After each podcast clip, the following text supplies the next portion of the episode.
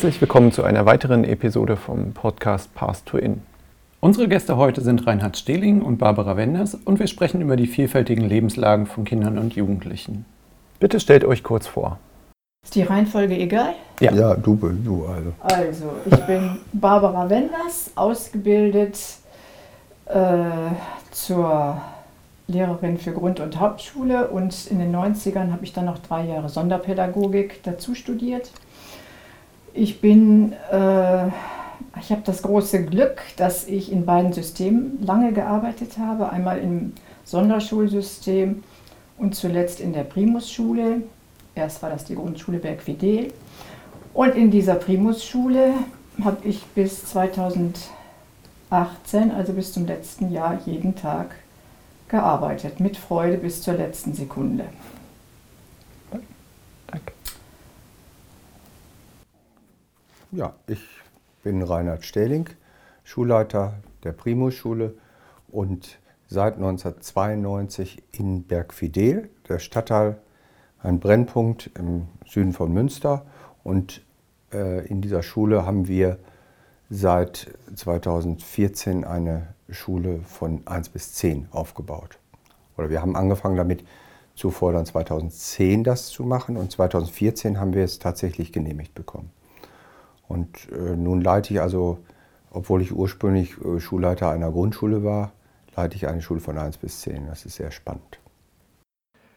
Jetzt haben wir natürlich das Problem, dass äh, die viele Schulen, gerade in gut bürgerlichen Gebieten, eben nicht diese Mischung aufweisen, sondern äh, eher äh, Deutsch als Familiensprache haben und eben Mittelschichtsorientierung. Ähm, das ist ja sozusagen eins, eins der Grundprobleme, dass es diese soziale Entmischung gibt. Was kann man aus eurer Sicht da machen? Wie kann man die überwinden? Also selbst wenn wir jetzt sozusagen das, das Gymnasium abschaffen würden, hätten wir ja immer noch die Segregation der Stadtteile. Also ich glaube, grundsätzlich muss in Schule Schule drinstecken. Egal, jetzt auch bei den verschiedenen Schulformen. Es geht ums Lernen. Und es geht darum, dass jeder Fortschritte macht.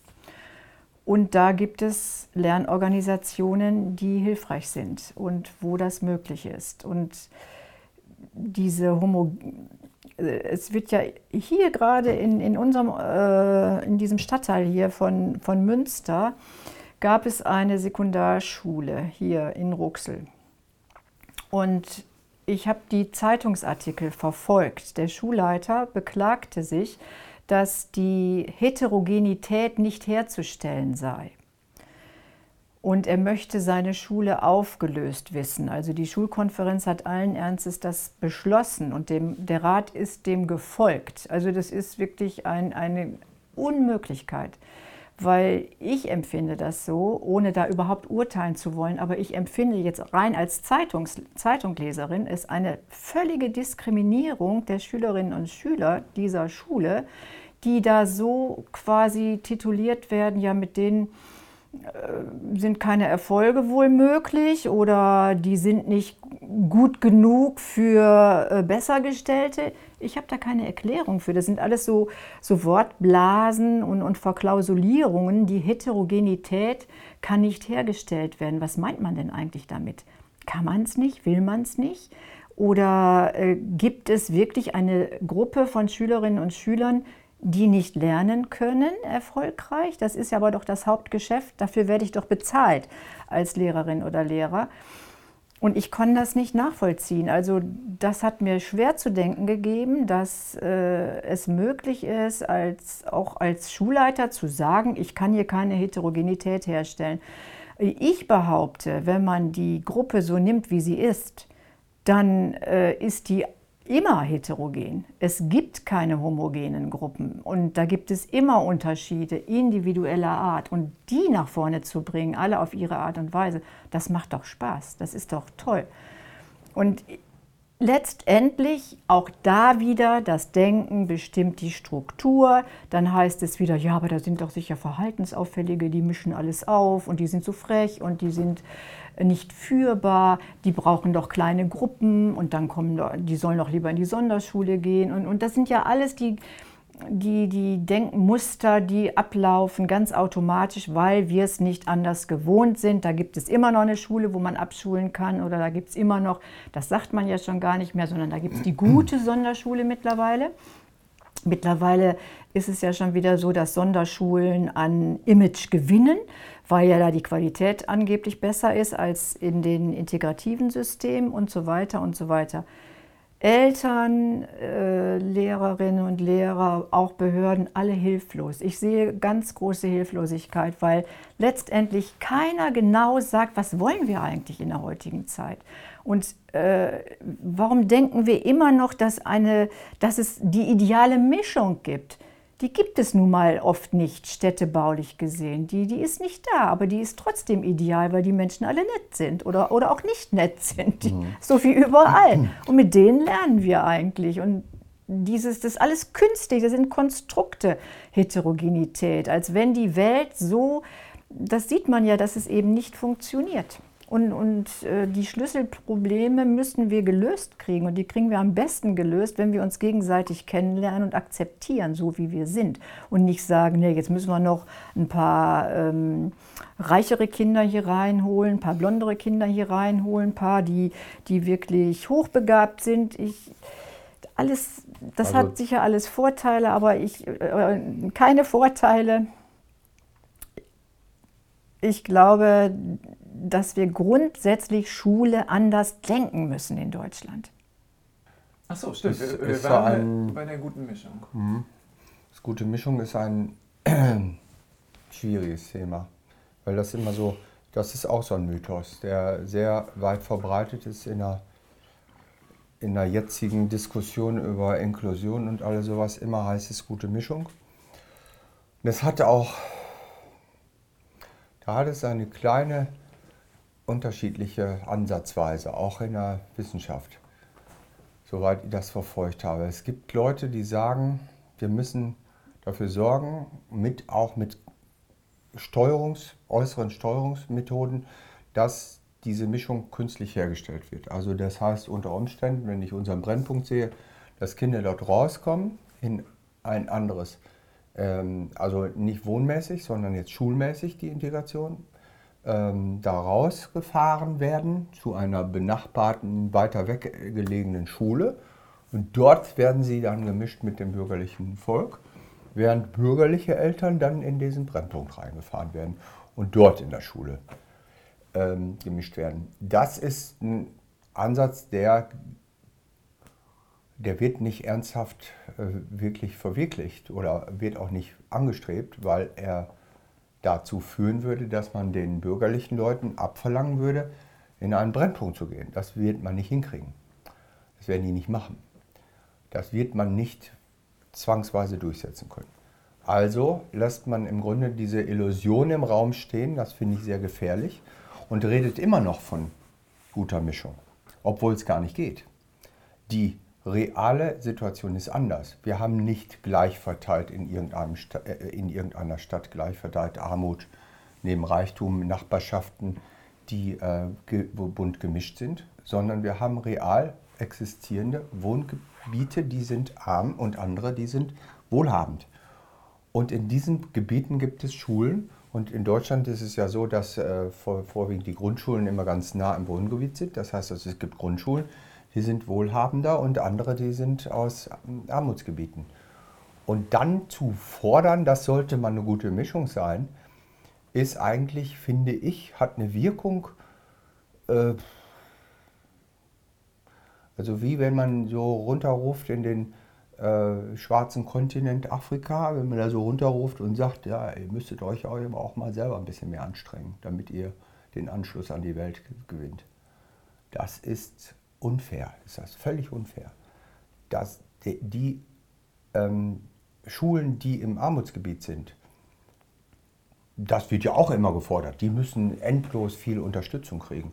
Kriegen sie aber nicht, weil diese Gesellschaft mehrheitlich keinerlei Interesse daran hat, denen mehr zu geben und den Bürgerlichen was abzugeben. Das kriegen sie nicht und das ist eine Illusion, das würde würde mich sehr wundern, wenn in dieser Gesellschaft ein Gleichheitsgrundsatz in oberster Linie ansteht. Dann müsste nämlich ungleich verteilt werden. Und der Gleichheitsgrundsatz, der jetzt gilt, heißt jedem das Gleiche, also auch in den Schulen. Wer eine Schulleistung abliefert, muss unter gleichen Bedingungen die gleiche Schulleistung abliefern. So, man gibt Nachteilsausgleich für einige Behinderte, ansonsten kann jeder sehen, muss er, wenn er unter gleichen Bedingungen die Prüfungsarbeit gut schafft, dann ist er, äh, hat es geschafft, ansonsten gilt Gleichheit. Und das ist der beste Beweis dafür, dass es, dass es alle, eigentlich nur Ungleichheit verstärkt. Also wer einmal das nicht kann, wird das auch nicht lernen. Das heißt, wer einmal in Armutsgebieten in die Schule geht, der ist in Armutsgebieten in der Schule und da wird es nichts geändert. Also ich glaube nicht, dass diese gute Mischung ein ernsthaftes Ziel ist, außer dass ähm, der, der Effekt rauskommt, der hier leider, den du gerade beschrieben hast, in der Sekundarschule hier in Münster, wo dieses Kollegium in völliger Verzweiflung gesagt hat, dann lösen wir diese Schule besser auf. Weil wir äh, diesen Anspruch nicht erreichen. Wir kriegen diese Mischung nicht hin. Und weil der in meinen Augen Irrglaube besteht, dass man nur in guter Mischung gute Ergebnisse erzielen kann. Das ist ein genau. Irrglaube. Und der, und der wird weit verbreitet und der führt dazu, dass hier zum Beispiel in Münster die Gesamtschulen äh, eine Quote haben, die der, äh, der Quote der Bevölkerung, äh, die die Quote der Bevölkerung abbildet. Das ist 15 Prozent Hauptschüler, Hauptschüler und 35 Prozent Realschüler und 50 Prozent Gymnasiasten. Das ist die Quote, ungefähr über den Daumen gesagt, die diese Bevölkerung hier hat in, diesem, in dieser Stadt. Dass es da Stadtteile gibt, in denen 80 Prozent ähm, nicht gymnasiale sind, äh, interessiert aber gar nicht. So, und in dieser Art von Mischung, die da künstlich hergestellt wird, werden die Benachteiligten noch weiter in einem integrativen System benachteiligt, nämlich sie kommen gar nicht erst rein. Sie kommen nur zu 15 Prozent rein. Die, dieses System hat also ein, wird also angewandt durch ein integriertes System. Also es wird unter dem Motto, wir integrieren und schaffen gute Mischung, werden andere ausgegliedert.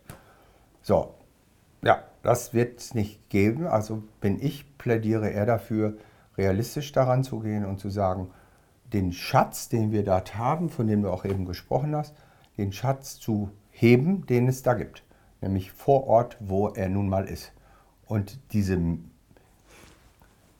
ich sage nur als Beispiel, die internationalen Schulen, die europäischen Schulen oder wie sie auch sich alle immer nennen, die, die, die zu den besten Schulen Europas gehören, äh, wo man, oder auch Privatschulen teilweise auch, wo man extra hingeht, weil es so viele Nationen gibt, die haben einen extrem guten Ruf. Da ist eine nicht gute Mischung, da ist, eine, da ist überhaupt nicht eine Nation bevorzugt dran.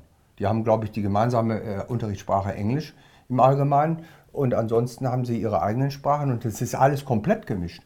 Und da passieren die höchsten Leistungen.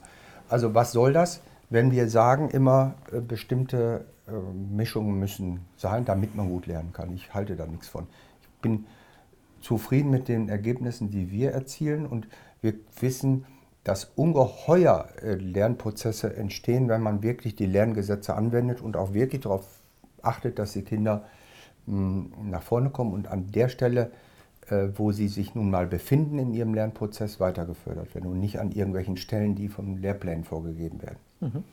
Also Abstand von diesen Dingen.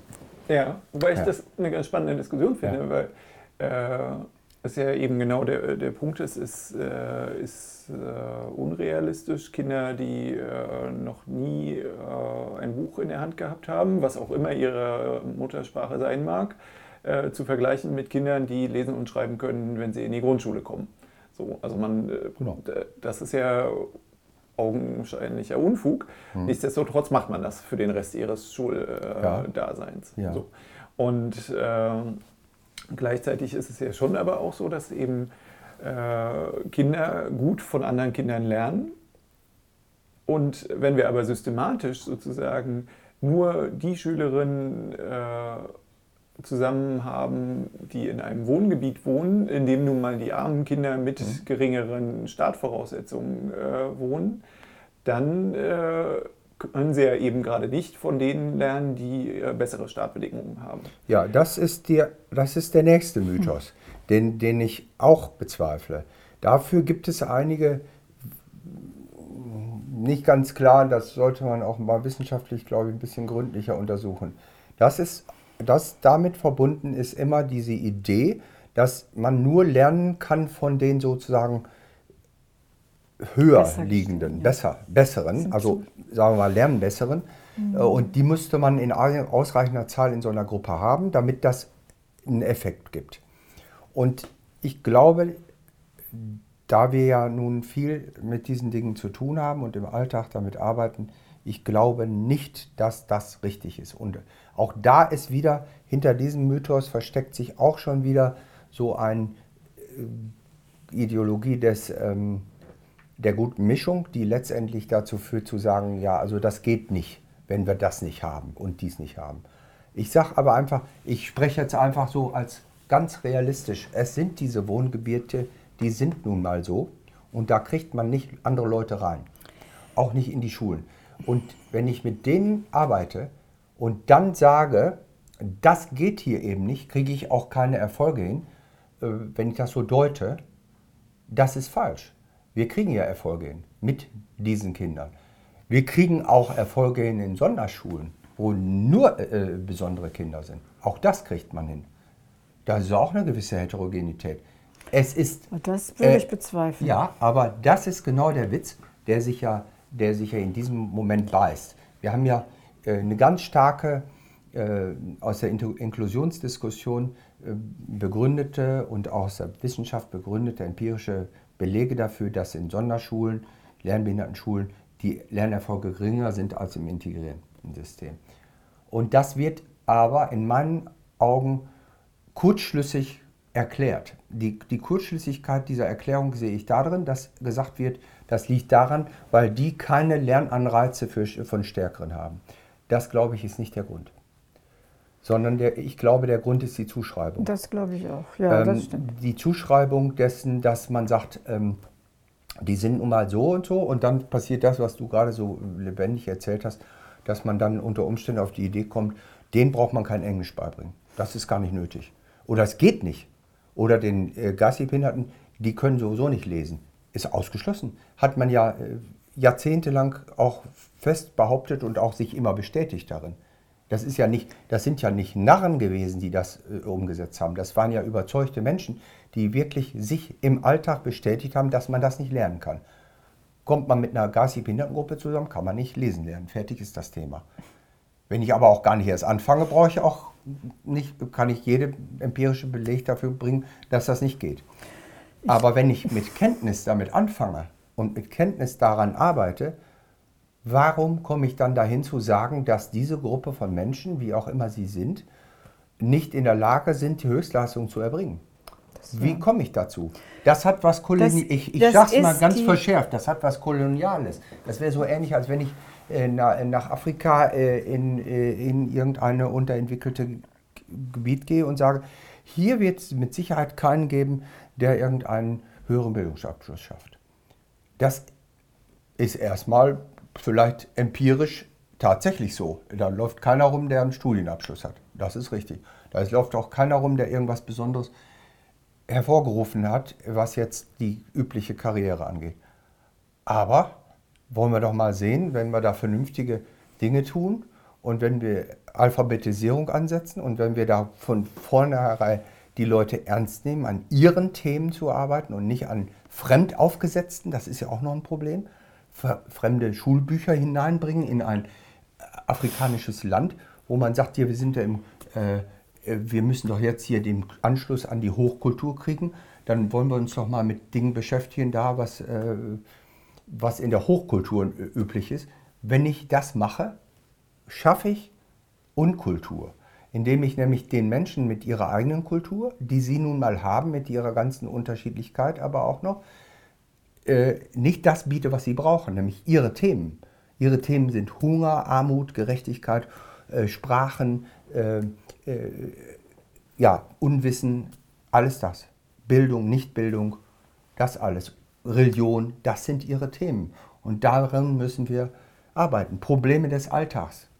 Wie komme ich ans Geld und so. Das sind die Sachen. Und wenn ich das wirklich mache, dann gibt es ganz viele intelligente Lösungen. Und dann wird sich zeigen, dass diese Menschen keine ähm, beschränkten Bildungsabschlüsse schaffen. Das bin ich sicher. Wir waren bei dieser Geschichte mit, kriegen wir irgendwie eine Mischung hin oder wollen wir das gar nicht erst hinkriegen? Ähm, also ich kann diesen Gedanken verstehen zu sagen, was wir haben, ist wunderbar und wir arbeiten damit. Die Frage ist, wäre es nicht für diese Kinder eine Unterstützung, andere Kinder zu haben? Wenn man sagt, okay, wir haben die Jahrgangsmischung von äh, 1 bis 4, ähm, hat man natürlich schon dieses, äh, wir können uns an anderen orientieren, äh, stärker mit drin. Mhm. Ähm, gleichzeitig finde ich zum Beispiel, wenn man sich die Sprachentwicklung anguckt und sagt, wir haben äh, äh, Deutsch eben als eine Zielsprache neben den Muttersprachen, dann ist es schon auch praktisch, wenn man nicht nur die Lehrerinnen und Lehrer als Sprachvorbilder hat, sondern eben auch noch andere Kinder, die Deutsch als Muttersprache haben und äh, das im alltäglichen äh, Alltag irgendwie miteinander leben, äh, sozusagen auch da als Sprachvorbilder fungieren. Und ja, aber das sind auch Maßstäbe. Klar, diese Gesellschaft hat diese Maßstäbe. Die Maßstäbe setzen die Sprache, deutsche Sprache, hoch an. Mhm. Gut. Ist, um unsere Schulabschlüsse zu schaffen, derzeit Realität. So kommt man nur durchs Leben. Ist natürlich wirklich die Frage, ob wir so kleine Kinder zum selbstbewussten Lernen bringen. Wenn wir sie ähm, ich würde sogar eine steile These dazu noch einbringen, es nochmal zu pointieren. Ob es wirklich so schlau ist, viele Kinder derartiger Unterschiedlichkeit zusammenzubringen, die zum Beispiel ständig damit konfrontiert werden, also Schwächeren zu sagen oder klarzumachen, dass sie das alles noch nicht können.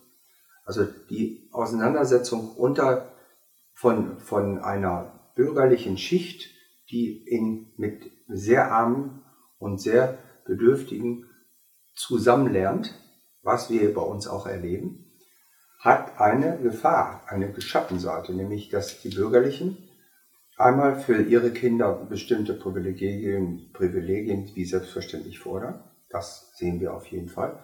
Und hat zum Zweiten einen Nebeneffekt auf die Schwächsten der Schwachen, nämlich dass die Lehrer, die eher auf den Funkgebieten, auf, auf den Gebieten der bürgerlichen Funken, weil sie selber daherkommen, auch sich leicht unter Druck setzen lassen von den bürgerlichen, diesen Ansprüchen zu genügen. Und dann kommt Sprache dazu und dann kommt eine gewisse Verzweiflung der Lehrer dazu, dass sie sagen, ich kann diesen Ansprüchen der Bürgerlichen vielleicht teils gerecht werden, aber den Ansprüchen, denen ich eigentlich zugewandt sein müsste, den Schwächsten der Schwachen, wäre ich nicht mehr gerecht. Das werde ich nicht schaffen. Und dann kommt wieder die alte Diskussion, wusste der nicht, weil er das hier nicht gut lernt, raus. Und da sind wir wieder dann bei der Schwierigkeit der Lehrer, dass sie das nicht aushalten, diesen Spagat. Da ist eine Altersmischung erleichternd, das stimmt, weil die älteren Schüler schon als Vorbilder da etwas stärker arbeiten. Aber auch da, wir müssen immer alles mischen.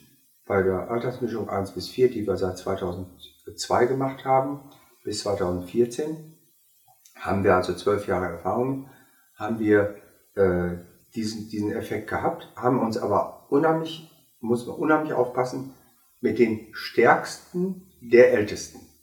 Also eine ganz kleine Gruppe. Das mag sein, dass aus einer Klasse von 24 Kindern nur zwei Kinder sind, die mit hohem Leistungsniveau aus bürgerlichem Elternhaus äh, auch ganz klar nachher Abitur machen. Ganz klar. Die aber sind nur zwei. Und dann ist das, was, glaube ich, äh, die Gefahr ist und die wir, die wir auffangen müssen, ist, dass dann geglaubt wird, das wird sich schon selbst erledigen. Das wird sich nicht selbst erledigen. Deren Anreize auf deren Level weiterzugehen muss auf deren Level auch folgen. Und da da nicht viele Kinder sind, sind sie nur zu zweit. Und diese, für diese zwei muss ich was machen, was nicht in der Klasse stattfindet, sondern extern. Das heißt, ich könnte ein übergeordnetes Angebot machen, wir nennen das bei uns dann Themenkurse oder so, so wo dann für die, diese Kinder und die ähnlich weiten Angebot gemacht wird. Also zum Beispiel eine Vertiefung in Mathematik oder in, in Deutsch, besonders auch in der Sprache, die in der Klasse im Moment auf dem Level nicht möglich wäre dann kann man dieses Level auch schaffen.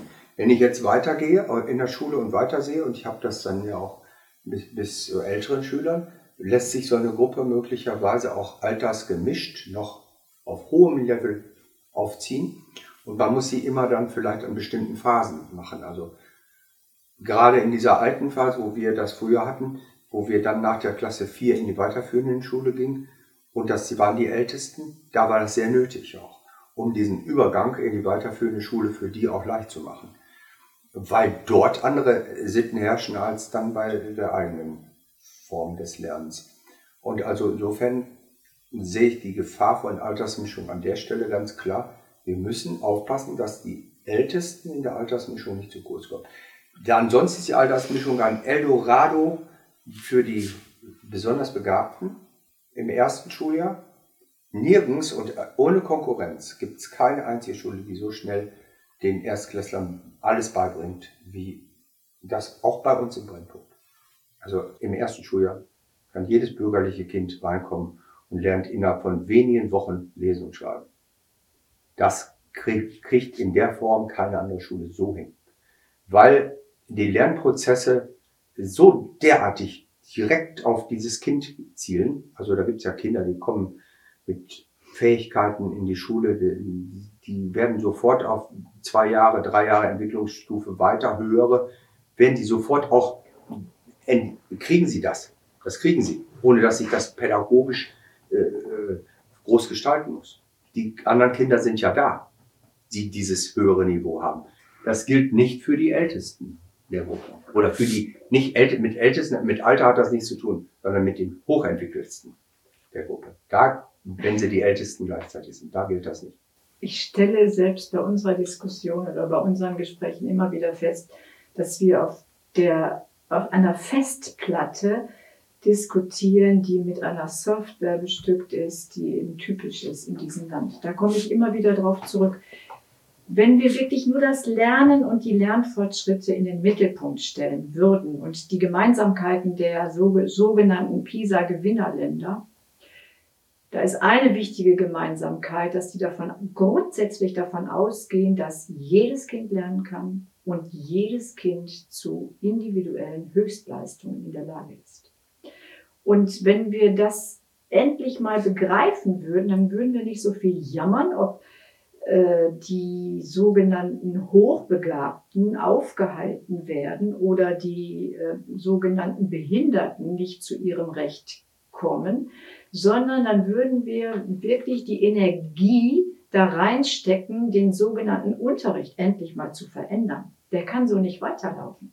Wir müssen das Lernen gestalten und organisieren, dass wirklich jeder zu seinem Recht kommt. Und das geht nicht mal eben so. Und das ist auch schwer, aber man kann das hinkriegen und dann macht das richtig Spaß. Und diese ganzen Energien, die draufgehen, um sich zu verteidigen, gute Mischung ja oder nicht und wer kommt denn da zu kurz? Ich finde, wir gewöhnen uns zu sehr an den Gedanken, dass es normal ist, dass es Bildungsgewinner und Bildungsverlierer gibt. Und das ist grundsätzlich falsch. Jeder muss ein Bildungsgewinner sein. Wir haben eine Pflichtschule, die Schulpflicht, also kann ich erwarten, bitteschön, ich brauche die beste Schule.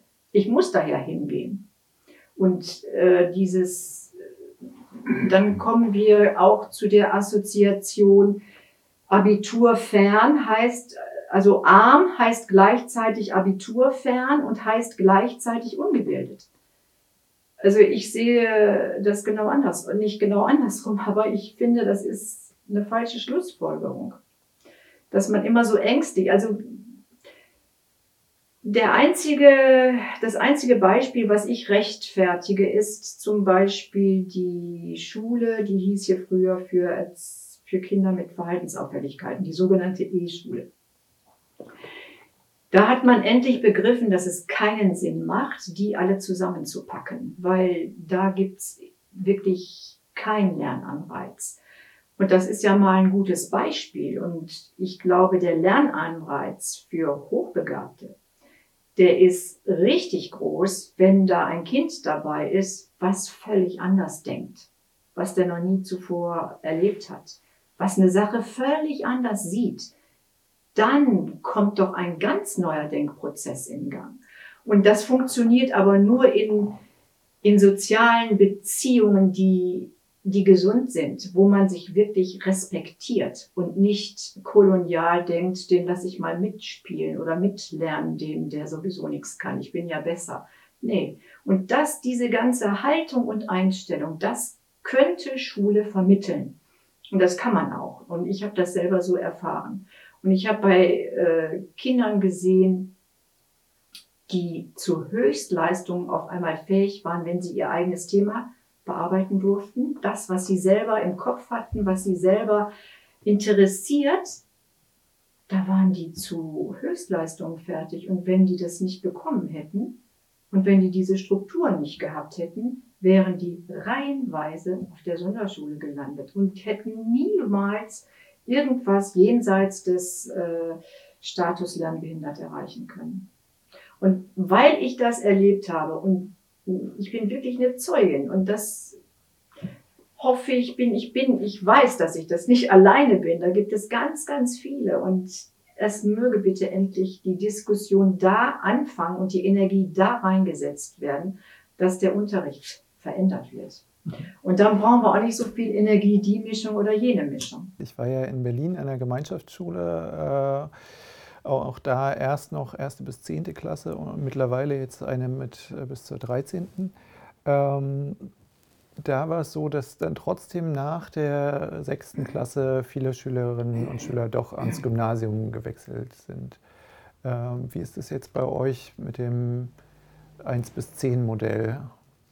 Bleiben die bei euch? Äh, verlässt doch ein großer Teil nach vier dann die Schule oder wie sind da eure Erfahrungen? Das das kommt vor, dass äh, auch bei uns Schülerinnen und Schüler die Schule verlassen. Das wundert mich auch gar nicht, ähm, weil die alte Struktur oder die, die Struktur nun mal da ist und viele Eltern einem klassischen Gymnasium mehr vertrauen oder einer Gesamtschule, die gleichzeitig auch noch eine Oberstufe anbieten kann. Na klar, das ist wirklich, da stehen wir in Konkurrenz. Wir haben nicht die Oberstufe drin. Wir sind auch nicht ein schickes Einzugsviertel, sondern ein, ein Brennpunkt. Und da muss man mit den Realitäten leben, dass Eltern noch nicht mutig genug sind und dann lieber auf die Nachbarn hören und dann sagen, ja, wir gehen jetzt doch zum Gymnasium. Ich sage auf Elternabenden immer zu den Leuten, die ihre Kinder zu uns bringen, äh, wenn Sie überlegen, die Schule zu verlassen, also in ein anderes System hineinzuwechseln, dann müssen Sie sich klar machen, wen Sie dann dort antreffen. Also wir haben hier 30 verschiedene Nationen, hier ist eine internationale Schule, Ihre Kinder werden bestens auf Leben vorbereitet. Das Leben besteht nicht nur daraus, blonde und blauäugige äh, westfälische äh, Mädchen und Jungen äh, in der Welt zu, vorzufinden. Also muss man schon gucken, was wollen Sie denn jetzt eigentlich wirklich für Ihr Kind? Wollen Sie es auf eine heile Welt vorbereiten oder wollen Sie auf Realitäten vorbereiten? Es kann ja sein, dass Ihre Kinder später im Ausland arbeiten. Oder es kann ja sein, dass Sie mit sehr vielen verschiedenen Kulturen lernen müssen, umzugehen. So, und das ist äh, nicht eine Argumentationsstrategie, das ist mein eigenes innerstes Wissen. Meine Kinder sind selbst in, unserem, in unserer Schule gewesen. Ich weiß es ganz genau, dass dieses, das fehlt, wenn das nicht ist. Und es ist auch fast schon zu spät, wenn man im ersten Schuljahr erst anfängt damit. Es ist sehr wichtig, dass die Kinder schon im Kindergarten miteinander spielen, die sich nicht kennen, die miteinander kein Wort wechseln können die sich verständigen nonverbal, die miteinander das Leben gestalten und friedlich oder wie auch immer Konflikte bewältigen und es lernen, damit umzugehen. Das ist absolut wichtig. Und daher bin ich äh, begeistert. Meine eigenen Söhne, die da auch äh, bei uns in der Schule waren, haben, zeigen mir das heute auch als erwachsene junge Menschen. Die können das, die wissen, mit anderen Menschen aus anderen Kulturen umzugehen. Das ist für die merkwürdig, wenn das nicht äh, selbstverständlich so ist. Und das möchte ich eigentlich, dass das alle erleben können. Und deswegen sage ich so, wollen Sie das als Eltern, wollen Sie das, dass Ihre Kinder dann Angst haben, durch so ein Viertel in Kreuzberg zu gehen? Wollen Sie das? Ist das wirklich so? Ich weiß das selber bei mir. Ich, ich gehe jeden Tag nach Bergfidel, das ist meine Heimat sozusagen. Ähm, wenn ich durch irgendeinen Stadtteil gehe mit irgendwelchen dunklen Gestalten in schattigen Ecken oder merkwürdigen Winkeln, da habe ich überhaupt kein Gefühl, dass mir irgendwas passieren könnte. Weil ich weiß eigentlich immer, Menschen sind Menschen. Und ob sie jetzt irgendwelche üblen Absichten haben oder nicht, das gibt es in allen Vierteln. Und das muss mir jetzt nicht unbedingt in Bergfidel oder woanders passieren, in Kreuzberg oder wo. Das kann mir überall passieren. Also das ist klar. Aber da äh, brauchen wir keine Angst entwickeln. Und diese Menschen, die, die, die das dann auch nachvollziehen können, da gibt es zum Glück einige von den Eltern, sagen wir mal, auch bürgerlichen Ursprungs, die sagen, das stimmt. Ich bin hundertprozentig jetzt davon überzeugt. Die, die gehen dann in diese Schule und bleiben in der Schule, weil sie wissen, es gibt da für mich überall in jedem Schulen gibt es, in allen Schulen gibt es irgendwelche Probleme und, und äh, es geht auch nicht alles einfach. Aber ich will meinem Kind auch nicht alles äh, auf dem goldenen Tablett servieren. Und da sind sie dann sehr von überzeugt. Einige. Aber es gibt welche, die finden das, können das nicht aushalten. Ich habe eine andere äh, Gespräche gehabt, äh, wo, wo mir eine Mutter sagte, ich selbst halte das nicht auf, über diesen Schulhof zu gehen, weil hier sind viel zu viele mit schwarzen Haaren und dunkler Haut und ähm, ich weiß das, ich bin bewusst das, ich bin, ich bin studiert und so alles, ich weiß, dass das falsch ist, aber ich kann es nicht anders. Ich muss mein Kind eigentlich nach meinem Instinkt schützen vor sowas. Ich weiß auch mit dem Kopf, dass hier nie was passiert und dass mein Kind hier hundertprozentig sicher ist aber ich kann es emotional nicht aushalten. Sie hat eine Tochter gehabt, klein, blauäugig, blond und sie war, dieses Kind war äußerst zufrieden und hat von all dem gar nichts gewusst, dass ihre Mutter da so große Probleme hat. Und dann habe ich die Mutter dann davon überzeugt und gesagt, versuchen wir es noch mal ein Jahr, bevor Sie jetzt abmelden hier. Versuchen einfach noch mal ein Jahr und arbeiten Sie an sich. Es kam dann leider nicht mehr so, dass ich jetzt das auch noch auf äh, fünf Jahre verfolgen könnte.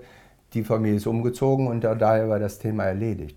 Aber ich bin sicher, dass da was passiert ist, was auch eine gewisse Veränderung hervorgerufen hat. Und wir müssen einfach auch sehen, was haben wir für eine Aufgabe. Gesellschaftlich haben wir wichtige Aufgaben zu erfüllen.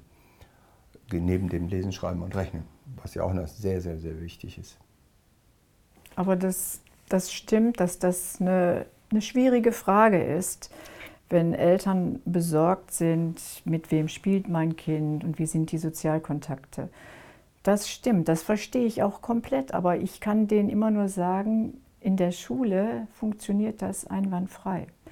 Und das ist ja schon mal ganz schön viel, wenn man in der Schule von morgens bis ab halb acht bis vier eine Verständigung sieht, dass Kinder wirklich miteinander kommunizieren, die in ihrem normalen sozialen Kontext gar nichts miteinander zu tun hätten.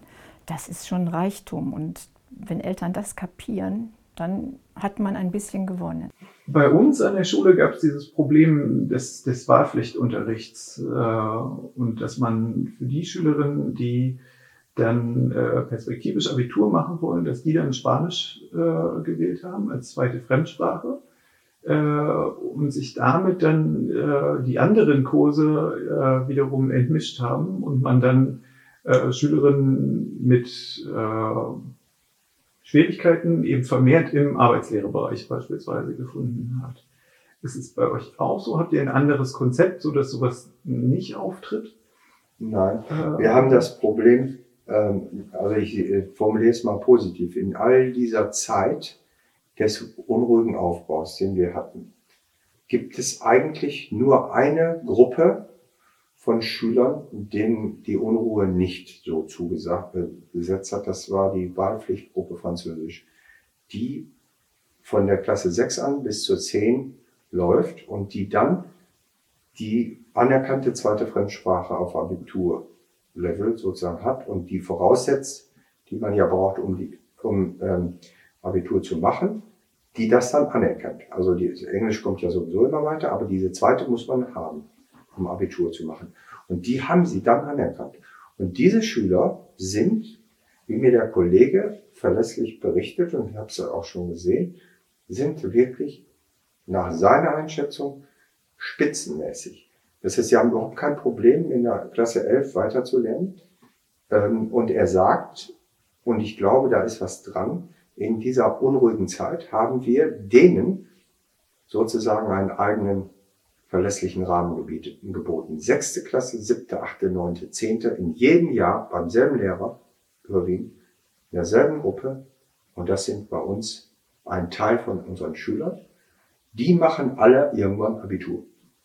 Das heißt, es ist aber nicht eine Riesengruppe. Das ist auch bemessen daran, was unsere Schule so für eine Schülerschaft hat, ist das der richtige Rahmen. Und unter denen sind auch welche, das finde ich besonders überraschend, die sich erst im Laufe der Jahre zu solchen guten Schülern entwickelt haben. Die haben sich erst so in Art Schnuppermäßig da reinbegeben ins Französische und haben auch anfangs auch ein bisschen Schwierigkeiten gehabt damit und sind aber durch die Kontinuität sehr gut aufgefangen. Das heißt, das ist nochmal so ein Gegenpol zu dieser Unruhe, die sonst überall entstand. Da muss ich sagen, das hat sehr gut getan. Ob wir das in zehn Jahren auch noch so haben, da bin ich, da zweifle ich dran. Also mir wäre schon lieber, wir würden auch vieles ähm, projektartiger machen und das einfließen lassen. Aber das zum Beispiel ist eher in der Unruhephase eine gute Bank gewesen.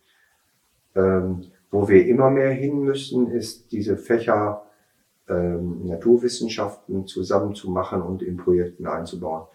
Als Beispiel auch, wir machen eine Woche lang über Namibia UNESCO, wir sind auch UNESCO-Schule und haben in Namibia Kontaktschulen und mit denen sind wir eng verbunden, die besuchen uns einmal im Jahr und wir fahren mit Europa auch ein Jahr, einmal im Jahr rüber. Und da gibt es also auch Lebendiges.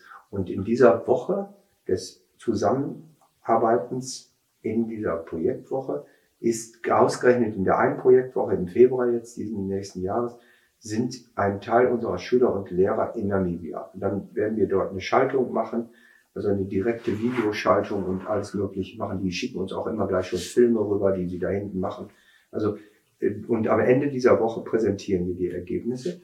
Und in genau dieser selben Woche arbeiten wir, und das muss natürlich gut vorüberlegt sein, äh, viel fächerübergreifend, also raus aus den Fächern und wer kann was einbringen.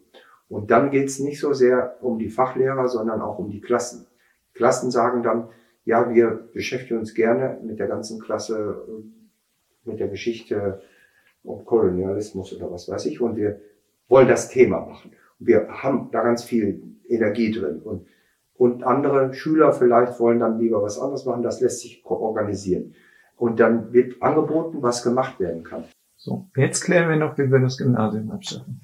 Ja, die Siegermächte nach dem Zweiten Weltkrieg haben die kühne Behauptung aufgestellt, dass der Faschismus in Deutschland daher unter anderem entstanden ist, weil unser Schulsystem solche aussondernden Methoden drin hat. Mhm. Und haben deswegen dem deutschen Schulsystem aufgesetzt, dass sie in der Schule eine einheitliche Schule brauchen, eine Einheitsschule von eins bis zehn oder acht damals war es, glaube ich, weil, die, weil das Schulsystem erstmal bis acht ging.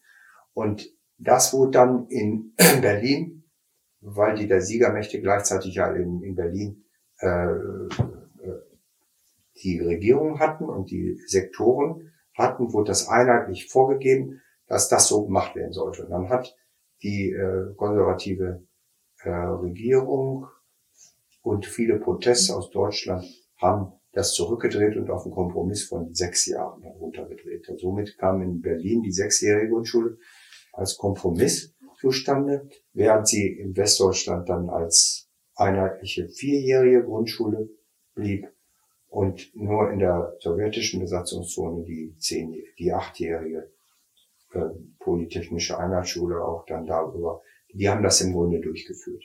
So und man wusste, dass das auf jeden Fall falsch ist, das wussten alle Pädagogen, diese vierjährige Grundschule weiterzumachen. Und das war gar nichts Unbekanntes. Und dann hat man ja auch parallel dazu eine Volksschule entwickelt, die im Grunde für die Schwächeren, also für das sogenannte Volk, nicht für die Gymnasialen, die Gymnasialen wurden ausgesondert. Die wurden ja extra gegeben. Aber die, die, die, für, die, für das Volk war es ja eine achtjährige Schule. Das darf man ja nicht vergessen. Im Grunde genommen ist die Volksschule eine, eine Schule, die dazu dienen sollte, die Masse der Bevölkerung eben zusammenhängend in einer Schule zu beschulen. Und dann ist erst in den Jahren, als dann, äh, als es dann hieß, so, wir müssen technischen Fortschritt äh, voranbringen, wir müssen konkurrenzfähig bleiben in der Welt. Und dann wurde der nächste Fehlschluss gezogen, der dann daran bestand, nach vier Jahren wirklich den Schnitt zu machen, Grundschule abzukoppeln und dann die Sekundarsysteme dann darauf zu bauen. Und die Sekundarsysteme meinte man nach dem Prinzip, wo wie heute noch geglaubt wird, ähm, wenn man die gut, also wenn man so sieht, dass die Spanne zwischen den Schwachen und den Starken immer größer auseinandergeht, die Schere, was, was sicherlich stimmt, dann muss man doch auch für die Schwachen eine Schule haben, für die Mittleren und die Guten. Ganz einfach. Ja, und wenn wir das nicht aufheben, aufgehoben kriegen, dann werden wir. Und das ist die Kunst, das muss man nämlich organisiert kriegen. Diese sogenannte Schere und diese Spanne. Ja. Und äh, ich behaupte einfach, dass das geht. Und jetzt habe ich den Faden etwas verloren. Ich die Frage war, wie wir das Gymnasium abschaffen. Die Sonderschule Gymnasium. Ja, ich, ich äh, frage, ich, was heißt ab, die müssen sich eigentlich von selbst überflüssig machen, weil wir immer mehr durchgehende Schulen gründen sollten. So, wir haben das ja immerhin auch einfach gemacht. Wir machen jetzt einfach weiter und wir sind jetzt immerhin schon bis zum Jahrgang 10. Ich wünsche mir, dass viele das einfach machen. Jedes Gymnasium könnte sich eine Grundschule drunter packen und äh, jede Grundschule könnte nach äh, den bisherigen fünf Beispielen sagen, wir wollen weitergehen. Ne? Aber fürs Gymnasium ist es eigentlich leicht. Warum packt sich ein Gymnasium nicht eine Grundschule drunter und die gehen dann alle weiter, sodass das Gymnasium automatisch gezwungen wird, den Unterricht zu verändern, nämlich zu öffnen für alle, für alle äh, Kinder, die da sind. Und jedes Kind hat seine spezielle Begabung. Da gibt es dann auch Hochbegabte, natürlich. Und auch für die ist es nicht ähm, behindernd oder zum Nachteil, wenn die mit nicht Hochbegabten zusammenlernen, sondern ganz im Gegenteil, da kommt mehr Bildung bei rum. Und dieses äh, Konkurrierende und dieser Wettbewerb, den wir im System haben, auch den deutschen Schulpreis, den halte ich für wirklich unmöglich mittlerweile. Das ist, die Wirtschaft hat das vielleicht mal angefeuert, um bessere Ergebnisse zu kriegen. Deutschland muss ja immer bester sein. Wenn man diesen, diesen Ehrgeiz nicht hätte, wäre man wahrscheinlich wirklich besser. Ähm, und, und ich frage mich immer, was, was bringt der? Diese Schulpreisträger Schulen sind tolle Schulen, aber es geht nicht in die Fläche. Und dann frage ich mich, wozu? Was, was bringt das eigentlich? Und die Laborschule Bielefeld, das ist ja auch die heilige, tolle Schule, ist jetzt erst, glaube ich, den Versuchsstatus losgeworden. Meine mein ich gehört zu haben, nach 40 Jahren. Also worauf sollen wir denn noch warten? Man muss es selber machen. Man muss es einfach selber machen. Und die Studierenden müssen das machen. Auch wenn sie sagen, ich kann das aber nicht. Doch, warum eigentlich nicht? Warum geht das denn nicht? Immer dieses, ich kann nicht, ich darf nicht, ich, doch, wenn man das will, wenn man davon überzeugt ist, dass das so falsch ist, dann muss man es ändern. Und sonst geht das nicht. Und die Eltern, glaube ich, wären sehr dankbar, denn die sind ja äh, gebeutelt. Also was, was bleibt denen denn übrig? Die, die, die sogenannte Mitbestimmung ist politisch ja auch nicht äh, einwandfrei. Also die kriegen ja längst nicht alle Informationen. Das stand jetzt auch in der Zeitung, dass die Stadtelternschaft sich darüber beschwert, dass äh, sie politische, dass ihnen politische Informationen vorenthalten werden. Und es, es ist ein es müssen Kräfte daran wirken, dass alles so bleibt, wie es ist. Und die Polemik, die jetzt zum Beispiel alles, was aus der ehemaligen DDR kam und kommt, ist ja IGIT. Dabei hatten die das beste Struktursystem. Ich rede jetzt nicht vom Missbrauch des Inhalts, aber das Struktursystem war 10.000 Mal besser. Und dann wird das hier polemisch missbraucht. Wir wollen keine Einheitsschule. Und, und das ist ungebildet. So eine Aussage ist absolut ungebildet. Denn der oder die, die das sagt, die hat keine Ahnung, was das bedeutet. Ich spreche von einer einheitlichen Struktur und in der jeder das Recht hat, seine individuelle steile Lernkurve zu erreichen und die Schule mit einem Erfolg zu verlassen. Und wir produzieren Schulversagen durch unsere Struktur. Und das weiß ich nicht. Das wird auch noch genehmigt und verwaltet und kostet einen Haufen Geld. Das Doppelsystem Regelschule, Sonderschule verschlingt viel zu viel Geld. Das kann man sich gar nicht leisten. Aber es wird alles geduldet. Und ähm, ich glaube, es geht nur, man muss es machen. Oder man muss sich weigern. Man muss sich weigern, es zu tun. Und ich appelliere auch an die Gewerkschaften, die sind ja auch zerrissen. Einerseits sind sie dafür zuständig, wie geht es denn den äh, Lehrerinnen und Lehrern? Wie steht's denn mit der Gesundheit und der Belastbarkeit? Ja, wenn ich da meinen Fokus drauf lege, dann ändert sich so äh, schnell überhaupt nichts. Dann ändert sich nämlich gar nichts. Ich muss die Strukturen so ändern, offiziell, dass sie nicht so belastend sind, denn die Lehrer werden krank weil die Strukturen krank sind. Und äh, das habe ich einfach kapiert. Und deshalb habe ich mit da, mich dafür eingesetzt, dass wir selber was verändern. Und das ist nur gut und das macht Spaß. Und das macht auch nicht krank. Vielen Dank für das spannende Gespräch und auch vielen Dank fürs Zuhören.